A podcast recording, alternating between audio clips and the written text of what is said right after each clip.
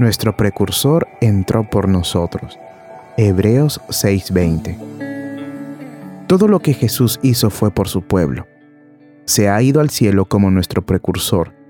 Así como el pionero avanza antes que el ejército para remover obstáculos, despejar el camino y hacer la marcha más fácil, así Jesús fue antes que nosotros. Como buen amigo que se interesa por nosotros, Él muestra la viabilidad del camino. Como guía sabio, nos señala el camino. Como nuestro ejemplo, va antes que nosotros y nos dice, síganme.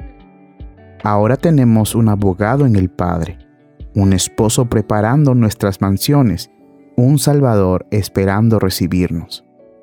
Tenemos a alguien en el cielo, a quien podemos decir cuando nos dirigimos a su trono, Señor, tú conoces por experiencia propia lo que siento en esta situación, porque fuiste probado en todo al igual que yo.